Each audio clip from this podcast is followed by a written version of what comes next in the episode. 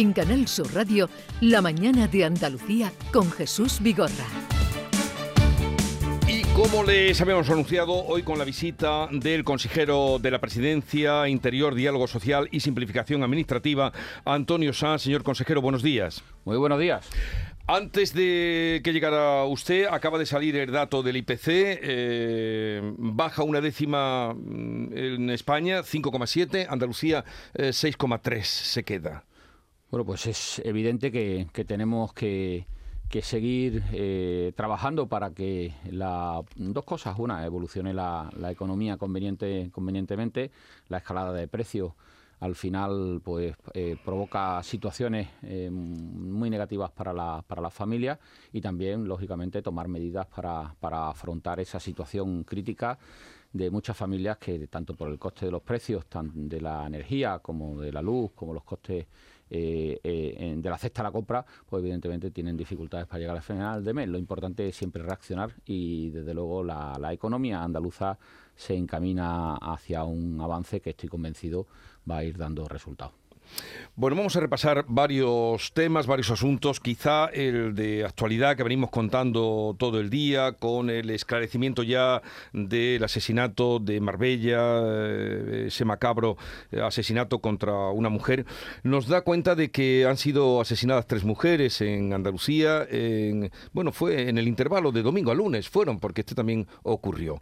Em, ¿Qué lectura están haciendo desde, desde la Junta? ¿Qué, ¿Cómo se puede mejorar esta situación, aparte de datos que han salido. Hace un momento hablaba con Miguel Lorente, ya sabe, el médico forense de, Granada, eh, profesor de medicina legal, y me decía que eh, las pulseras que él dejó cuando fue delegado del gobierno para la violencia de género, que eran 3.000 en, 2011, son las que están. Son las que están. Mm. Sí, la verdad es que, eh, en primer lugar, todos estamos muy impactados ¿no? con, la situación, sobre todo de este inicio de, año tan, tan terrible que va sumando por días, porque el caso de Marbella finalmente pues también eh, se, se, suma, ¿no? Eh, en primer lugar, mm, hay que trasladar un, convencimiento. Solo desde, desde, la unidad es posible eh, avanzar en esta lucha contra la terrible lacra de la violencia machista. La coordinación, pero eso es evidente que no es suficiente. hacen falta más medios, hacen falta eh, dispositivos y, reforzamiento de los cuerpos de seguridad porque en muchos de los casos han sido tras la denuncia. Si no generamos confianza en la denuncia, eh, si las víctimas no consideran que denunciando se les protege y se les garantiza mucho más su seguridad, estamos cayendo lógicamente en las peores, en los peores caminos, ¿no? Y vemos que hay una insuficiencia de recursos a pesar de que los cuerpos policiales hacen más de lo que mm. pueden porque evidentemente tienen una, mm, falta de medios. Mm. Yo creo que hay que reforzar en ese sentido, entre las medidas evidentes, reforzar los efectivos de los cuerpos policiales, mejorar la colaboración entre los cuerpos policiales. Eh, avanzar en convenios con las policías locales, con todas las unidades de policía, para que, lógicamente, eh, tengamos unos índices de, de, seguimiento y protección a las víctimas eh, muy superiores. Claro, cuando uno ve que hay cifras de que hay un policía por cada 125 víctimas, pues eh, evidentemente... No sé, otra, eso es lo que hay... En Sevilla publicaba eh, ayer el ABC un reportaje muy lo, terrible, lo terrible es evidentemente que, que bueno, que, que, no avancemos en ese sentimiento de, de protección y seguridad. También la colaboración, porque yo creo que todos los entornos, especialmente familiares y cercanos, son los únicos que quizás puedan detectar ¿no? situaciones eh, llamativas y que se atrevan a denunciar inmediatamente es muy importante la colaboración, la colaboración ciudadana, la colaboración vecinal, la colaboración de los familiares y la valentía para, para, para denunciar porque eso evitará evidentemente situaciones que eh, no hay que restar importancia nunca a cualquier cosa que veamos, porque eh, esa denuncia previa va a ser fundamental. Eh, pero también desde el punto de vista, desde luego, de, Andalucía, pues hemos planteado la, revisión y el replanteamiento de, de, algunas de las medidas del Pacto de Estado y el reforzamiento del propio Pacto de Estado. Y desde el punto de vista y desde esa unión sin fisura en cuanto al desarrollo del Pacto de Estado de Andalucía, pues para nosotros, bueno, pues dotamos de cada año de mayor presupuesto al Instituto de la Mujer en el marco de nuestras limitadas competencias en este, en este caso. Eh, tenemos nuevos protocolos que hemos planteado a, todas las mujeres y a todos los tipos de, violencia. Hemos ampliado la red de casas de, acogida. Hay un nuevo programa de atención psicológica para mujeres de 18 a 25 años que hayan sufrido casos de, violencia de género. Hemos mejorado el asesoramiento jurídico, incluso y la atención, no solo la asistencia legal, sino la asistencia psicológica a mujeres víctimas de violencia eh, sexual. Y en este servicio, bueno, pues también eh, para, para, menores de manera especial. Y tenemos ocho centros de atención 24 horas para víctimas de, violencia eh, sexual. Y avanzamos en la coeducación. Creo que la coeducación también para la prevención es un, margen fundamental que tenemos que avanzar y en el que trabaja muy, muy bien la, la Consejería de Inclusión Social y la Consejería de Educación pero evidentemente todo resulta insuficiente y tenemos que ser mucho más efectivos, mucho más eficaces para, para que las víctimas sientan mayor protección. Pero usted, señor consejero, venía pidiendo, le he oído en los últimos días, pedir eh, los agentes de policía que estaban adscritos a Andalucía y entrarían también eh, mm, para remediar esta insuficiencia que hay con el tema de violencia de género. ¿Cómo está ese asunto? Bueno, eh, lamentablemente mm, son ya muchas las cartas y las exigencias al gobierno del señor Sánchez de que firme un convenio con la Junta de Andalucía para reforzar la unidad escrita de policía que tiene un margen de competencias importante y que en esta materia también podría desarrollar una labor, pero de manera sorprendente cuando eh, por ejemplo, el Cuerpo Nacional de Policía, los responsables del Ministerio de Interior reconocen que tiene una plantilla que supera el 90% de cobertura. En Andalucía no nos reponen policías, que tiene que hacerlo el Ministerio de Interior desde hace muchísimos años y nos sitúa prácticamente por debajo del 60%. Es decir, esa situación de donde nos falta el 40% de policías de una plantilla que debería estar cercana a los 800, cuando te faltan 400, no hay quien mantenga un dispositivo eh, que pueda cumplir con todas las estrictas y amplias competencias que tiene. Aún así, la unidad de policía escrita hace una labor excepcional en materia de prevención medioambiental, en materia de menores, lo hace en prevención ahora de, delitos como la, em, la ciberdelincuencia, la ciberseguridad, pero en esta materia ofrecemos toda la colaboración y ayuda, pero reclamamos que se dote a través de comisiones de servicio de manera muy urgente. Eh, entendemos debería de ser 100 policías de inmediato los que deberían de incorporarse a, la unidad escrita, porque con el 40% menos... Pero dice usted que faltan unos 400. Eh, eh, menos, o sea, si tendría que ser en torno, estamos en el 40% lo que nos falta, pues evidentemente nos harían falta más de 300 eh, policías, sí, es increíble, pero, es que, es que mm. hemos ofrecido al Ministerio de Interior, yo le he remitido una carta el lunes, al ministro de Interior, ya recordándole que estoy a la espera y estamos a la espera de firmar un convenio. Le hemos dicho al Ministerio que estamos dispuestos a firmar el documento que nos planteen. Es decir, hemos negociado durante muchísimos meses, pero es que ya hemos renunciado hasta a negociar. Directamente lo que queremos es que se firme un convenio. Hemos dicho, ponga usted la fecha, ponga usted el documento, cierre el convenio, pero denos policías porque tenemos que cumplir con nuestras competencias y, entre otras cosas, podíamos colaborar. Yo he firmado, cuando delegado del Gobierno, muchos eh, convenios de colaboración también con ayuntamientos para las policías locales, para que las policías locales refuercen la labor de los cuerpos policiales, Guardia Civil y Policía Nacional y puedan desarrollar una función también de protección a las mujeres víctimas de violencia de género. En este caso, podría ser una función que en estos momentos no hace la unidad escrita, pero que si tuviéramos más policías, pues podríamos sumar. Por lo tanto, sí creo muy importante que haya más policías de la unidad escrita para cumplir con nuestras competencias. Y la situación de agravio eh, que sufre Andalucía de frente al resto de policías nacionales, porque esto, la unidad escrita de Andalucía son policías nacionales, y mientras que en el resto de España están cubiertos en el 91%, nosotros nos falta el 40%, algo que yo creo que es una situación grave que demuestra una dejación por parte del Ministerio de Interior absolutamente inasumible para Andalucía. Esta mañana, mientras estábamos contando las noticias del día con Manuel Pérez Alcázar, que ahora también eh, se incorporará a esta charla, me llegaba una nota de su partido, de un comunicado del Partido Popular de Andalucía, donde nos decía que los servicios jurídicos del Partido Popular de Andalucía consideran que no es necesaria la entrada inmediata en prisión de Griñán por su estado de salud. Lo dijo también el otro día el presidente de la, de la Junta de Andalucía y ya se veía venir que iba por aquí.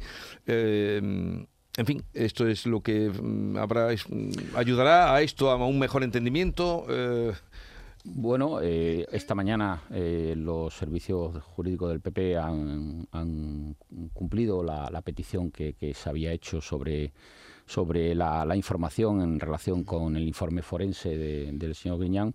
Yo lo que tengo que, decir es que una enfermedad grave como el cáncer debe tratarse convenientemente, así lo dice el informe forense, y que lo que nosotros deseamos es que eh, el señor Griñán se recupere cuanto antes que mm, una enfermedad como el cáncer tenga un tratamiento y tenga la atención eh, necesaria y que evidentemente a pesar de lógicamente la, sentencia del Tribunal Supremo y la decisión de la audiencia sobre esta materia que es la que tiene que pronunciarse ahora nuestra opinión es que la prioridad es la enfermedad y la prioridad es la, recuperación pronta e inmediata eh, lo mejor posible y lo antes posible del señor Griñán. ¿Le tranquiliza usted que no veamos a Griñán en la cárcel?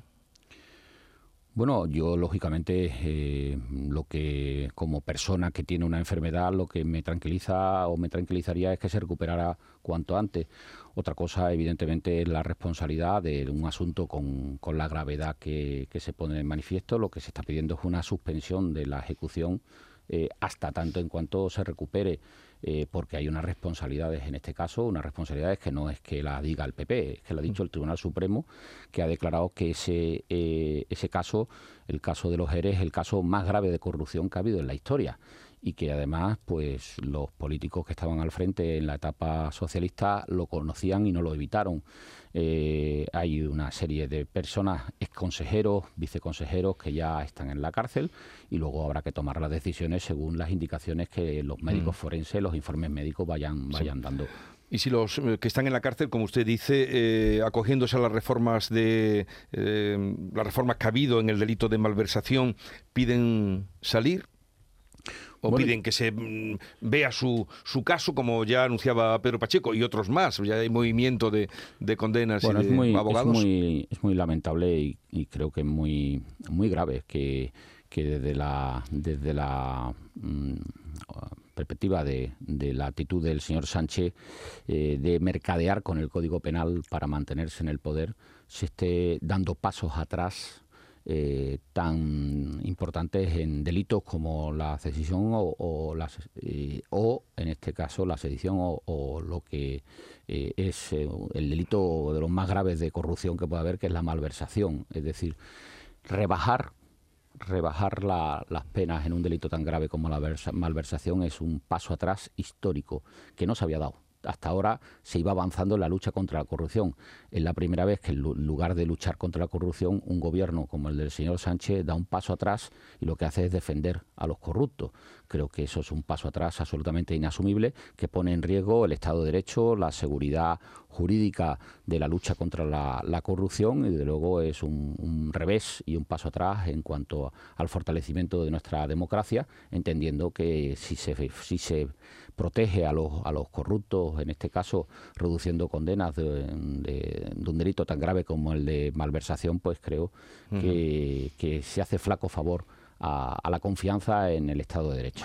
Manuel Pérez Alcázar, editor de La Mañana de Andalucía, también le pregunta, señor San. Buenos días, consejero. Em, usted tiene entre sus muchas competencias la del diálogo social y hoy retoma, si no me equivoco, eh, las conversaciones con los grupos de la oposición en el Parlamento, unas conversaciones que arrancó hace unos meses y que mantiene de manera periódica cada mes. Eh, había sobre la mesa algunos temas principales para Andalucía, entre ellos la sequía o la gestión de fondos eh, europeos. Eh, ¿Qué espera que salga de la reunión de hoy? Bien, pues hoy, hoy retomamos eh, el diálogo con los grupos políticos. Creo que es una oportunidad inédita de, de, mano tendida y de apertura a un diálogo permanente y constante periódico que, que hace el Gobierno de Andalucía con los grupos políticos. Hay quien se imaginaría que esto iba a durar poco desde luego el gobierno de la Junta de Andalucía cumple con su palabra. Eh, la iniciativa del presidente de la Junta de que podamos compartir todos los meses eh, sin límite de tiempo y con agenda abierta eh, un diálogo con todos los grupos políticos creo que es una manera muy positiva de entender, a pesar de tener mayoría suficiente, que podríamos hacer las cosas solo. No lo vemos así, creemos que hay que ir juntos, que hay que buscar apoyos y hoy retomamos el diálogo con los grupos políticos eh, sobre temas importantes del cual vamos a poner el máximo empeño en alcanzar acuerdos. Hoy especialmente nos vamos a centrar con los grupos políticos en la futura ley de vivienda que queremos eh, sacar adelante a través de la iniciativa de la Consejería de, de Fomento. Vamos a ofrecer diálogo y vamos a buscar consensos en temas tan importantes como la vivienda. Vamos a, ofrecer consenso y vamos a, hablar con los grupos políticos en materia de modelo energético.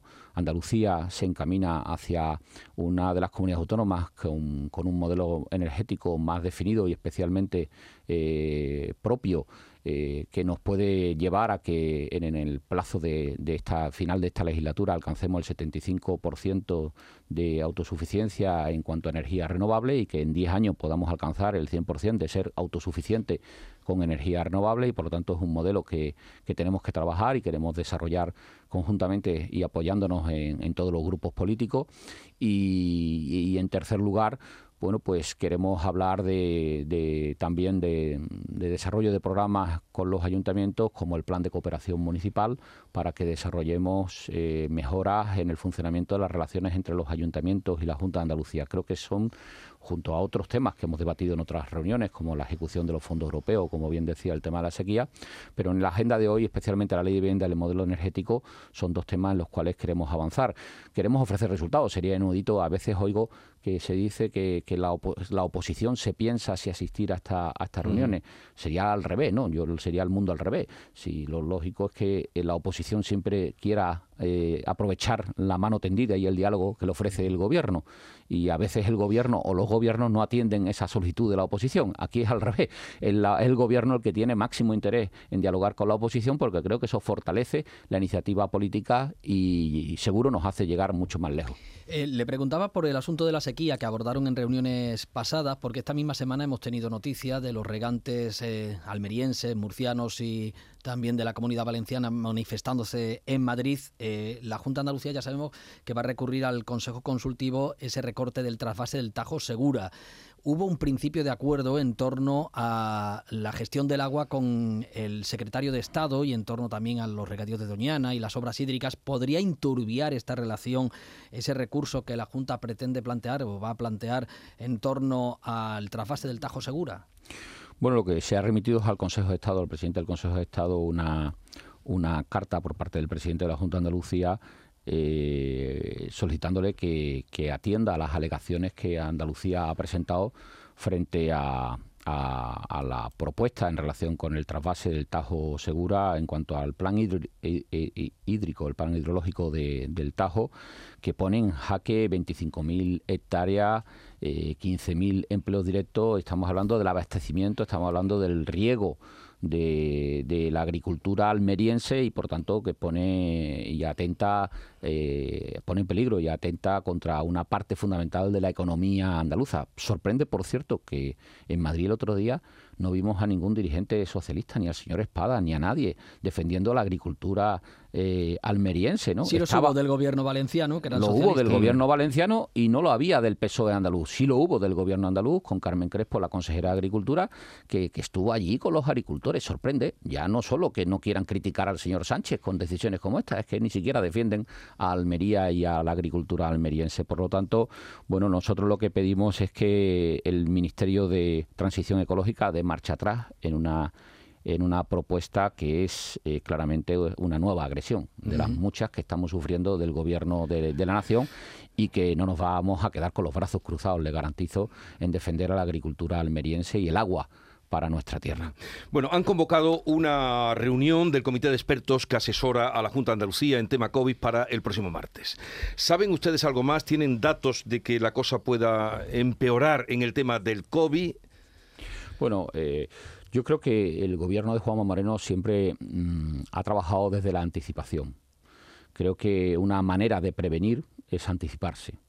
Eh, lo que no queremos es que cuando eh, si evoluciona evolucionara peor eh, no nos hubiera nos hubiera pillado sin tomar medidas preventivas y sin reacción suficiente. Hemos hecho siempre lo posible por ir por delante. Y en esta ocasión creo que la anticipación y la prevención son dos ejes fundamentales de, de evitar consecuencias peores por parte de la covid. También las decisiones que ha tomado siempre la Junta de Andalucía han estado basadas en la, en la, en la opinión de los expertos. Y creo que asesorarnos siempre de los expertos en esta materia nos ha ido mucho mejor. Es verdad que llevábamos seis meses sin convocar el comité porque, lógicamente, todo había mejorado.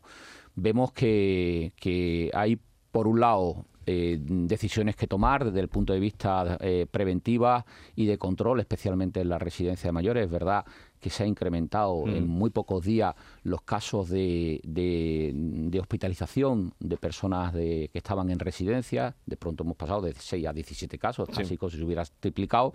El grado de, de, afectación en residencia pues ha pasado. Hace nada, estábamos hace un mes, estábamos en el 98% de residencias libres eh, de COVID y hoy estamos en el 95%, por lo, eh, por lo tanto eh, la incidencia crece, crece, se ha incrementado el número de trabajadores en un 40%, en un 41% afectados, trabajadores de residencia, en un 10% el número de mayores que se ha incrementado de que teníamos de mayores ingresados que se han visto afectados por la COVID, es decir, creo que merece que tomemos medidas teniendo en cuenta, bueno, pues que la situación de China y también pues la variante que, existe en Estados Unidos pues pueden ser riesgos que lógicamente no estamos exentos. Mejor es estar preparados, tomar medidas, anticiparnos y dejarnos llevar por las decisiones de los expertos y los consejos de los expertos. Entre otras cosas, mm, pidiendo y para resaltar la necesidad de, responsabilidad y de prevención por parte de, la, de la ciudadanía y de manera muy especial para incidir en la necesidad de ponernos la cuarta dosis, de seguir vacunándonos, especialmente los mayores de 60 años, y esa cuarta dosis que eh, es la mejor manera de prevenir y evitar consecuencias peores. Vamos a tomar decisiones eh, en estas cuestiones y, entre otras cosas, de seguir facilitando en la mayor medida posible eh, y en las mejores condiciones que, cualquier ciudadano pueda ponerse esa cuarta dosis. Bueno, ya que hablamos de sanidad, tienen ustedes a los médicos revelados. Ayer ante el Palacio de San Telmo, sede de la Junta, la concentración que, llevaron a cabo y una huelga eh, anunciada, huelga indefinida para el próximo día 20. ¿Qué van a hacer ustedes desde la Junta? Bueno, cuando venga la consejera de, Salud es más de su parte, pero usted como consejero de la presidencia, ¿qué nos puede decir? Pues mire, lo, primero que nosotros, como siempre, eh, respetamos eh, todas las opiniones, eh, ayer sindicatos médicos o otros profesionales que lógicamente exijan mejora. Es verdad que mejoras siempre pueden llegar pero quizás sea injusto que estas decisiones, primero, no sé si la oportunidad del momento está la situación ahora para, para huelga, creo que eh, eh, somos un gobierno que siempre está en permanente diálogo con los profesionales. De hecho, hemos llegado a acuerdos muy importantes con los profesionales para mejoras eh, salariales y, profesionales que acordamos con todos los sindicatos. Por lo tanto, hemos demostrado que mm, si hay voluntad de diálogo, el gobierno de luego la tiene para seguir avanzando pero parece también algo injusto que el momento que más se está invirtiendo en, sanidad, eh, en Andalucía, en la historia, eh, vengan este tipo de, decisiones. Hoy estamos alcanzando para el 2023 cifras históricas donde vamos a invertir eh, bueno, pues eh, el 7,4% de nuestra riqueza ya en salud. Esas son cifras que nos llevan, por ejemplo, en, en, este último año haber incrementado en 1.350 millones de euros la apuesta por la, por la sanidad. Es que hemos incrementado en más de 4.000 millones desde el 2018 de que llegamos al gobierno la inversión en sanidad y hay 30.000 profesionales más desde que llegamos. Es verdad que puede haber más. Hablan de falta de profesionales, sí, pero que falta de profesionales lo hay en toda España. Ya quisiéramos nosotros precisamente que se abran las puertas para mayor número de plazas MIR, pero y como decía ayer aquí en esta casa el propio viceconsejero, si hay un médico que, que, que esté paro, que, lo diga, que lo diga porque venga, pero es que no hay médico no hay profesionales sanitarios en ese sentido, desde el punto de vista eh, médico, médicos especialistas, médicos que, bueno, hacemos un esfuerzo por, por retenerlo, mejorando sus condiciones y, desde luego, entre otras cosas, bueno, procesos de estabilización que hemos sacado desde el 19 al 22, que han significado la estabilización de 67.046 profesionales sanitarios ya en Andalucía. Eh, bueno, para la atención primaria, eh, destinamos 140 millones de euros en nuevos centros eh, de, salud. Hemos incorporado a más de 500 médicos de, familia, casi 3.000 enfermeros en centros de salud. Se hace un esfuerzo. Verdaderamente será siempre insuficiente si es que la sanidad siempre necesita de mayores medios. Tomamos decisiones importantes a, todo, a todos los efectos. La inversión en atención primaria ha aumentado un 44%. Lógicamente, y con la situación que hemos vivido con la COVID, todo se, seguirá siendo insuficiente. Mm. Pero lo que sería injusto es no reconocer que jamás se ha invertido tanto y jamás se está haciendo una apuesta por la sanidad pública en Andalucía tan importante como la que está haciendo el gobierno de Juan Moreno. Nunca habíamos alcanzado cifras de 130.000 mm. profesionales en la sanidad pública. Eh, el último, el contrato, la renovación del contrato de los 12.000 sanitarios. Es que eso no ha ocurrido en el resto de España, porque eso eran personal COVID que se hizo como refuerzo para la COVID y nosotros, sin embargo, lo hemos mantenido. No hay otra comunidad autónoma que haya hecho eso. Por lo tanto, los esfuerzos que se están haciendo son muy, muy importantes. Nuestra preocupación es el déficit de médicos de familia, una situación que se produce en toda España y hacemos un esfuerzo y le pedimos al gobierno de España que reaccione ante eso, porque entre el 2022 y el 2032 se calcula que puede haber 6.800 jubilaciones, eh, casi 3.000 en especialistas en medicina familiar. Es decir, que la situación, lejos, y no por culpa, lógicamente, del gobierno, sino porque es el proceso normal. Nosotros, en ese sentido, pues se han promovido iniciativas como la posibilidad de prolongar la jubilación a los 70 años para los médicos de familia que lo, que lo deseen. De hecho, hay 521 profesionales que han decidido hacerlo eh, ya contratos de larga duración y complementos asistenciales, incentivos para trabajar en puestos y zonas de difícil cobertura, esas ofertas para los MIR periódicas y bien dotadas, como le reclamamos al Gobierno de España.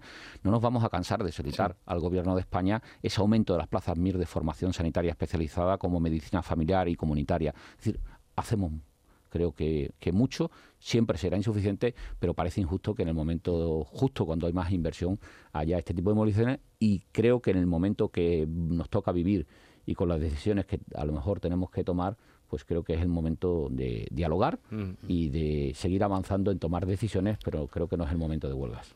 Consejero, antes de irnos, que tenemos muy poco tiempo, la, Comunidad de Madrid ya ha anunciado que antes de final de año, de final de mes, perdón, va a, presentar recurso contra eh, el impuesto a las grandes fortunas, el impuesto de solidaridad del Gobierno central. También la Junta lo tiene previsto, no sé si tienen ya fecha para presentación de ese recurso. Y por otro lado, Madrid lo que va a, mm, presentar es una medida para tratar de compensar, que es ese eh, descuento del 20% en el IRPF para aquellos inversores que vengan de fuera a la Comunidad de Madrid. ¿Puede abrir esto una guerra buscando el inversor entre comunidades autónomas?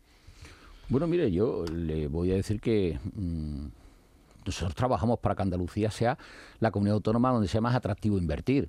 Eh, porque para vivir todo el mundo sabe que es el mejor sitio. Nosotros queremos que sea el mejor sitio para invertir. Por lo tanto, a mí que se tomen decisiones de bajada de impuestos que hagan atractivo invertir, nosotros lo hacemos. De hecho, hemos hecho seis bajadas de impuestos ya y hemos tomado decisiones importantes para hacer atractivo que Andalucía sea el lugar más fácil para invertir, más seguro para invertir. Hoy tenemos más estabilidad política que nadie, tenemos estabilidad presupuestaria que no tiene ninguna comunidad autónoma y bajamos los impuestos y simplificamos. De hecho, vamos a preparar, estamos preparando el cuarto decreto de simplificación administrativa. Tenemos una unidad de aceleradora de proyectos que desarrolla cientos de, proyectos ya para que eh, esa inversión sea eh, real, es decir, a mí es una decisión que Andalucía la viene desarrollando desde hace tiempo. En relación con el impuestazo, nosotros tenemos prácticamente culminado eh, el, posible recurso, que además queremos conlleve la, petición de suspensión cautelar por los efectos perversos y negativos que pueda tener una decisión que está hecha contra Andalucía, porque este impuestazo es por una decisión que tomó Andalucía precisamente de bajar impuestos algo que es increíble que el gobierno de, de, Sánchez eh, no permita ejercer nuestras propias competencias. Nosotros tenemos nuestras competencias. Se han saltado todas las leyes a vida y por haber y todos los procedimientos para regular un impuestazo que va directamente contra Andalucía y el progreso y el avance de Andalucía. Tenemos culminado.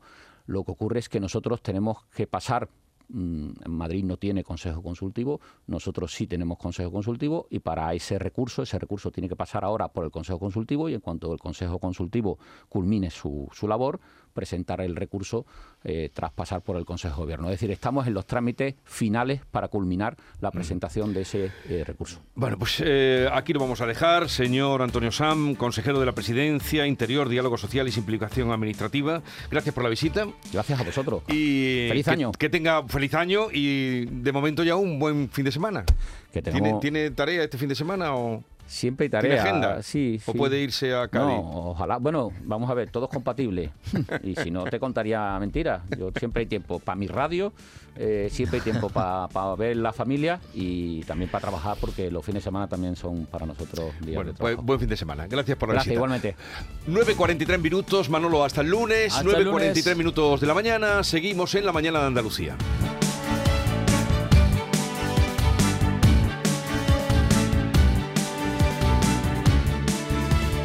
En Canal Sur Radio, La mañana de Andalucía con Jesús Vigorra.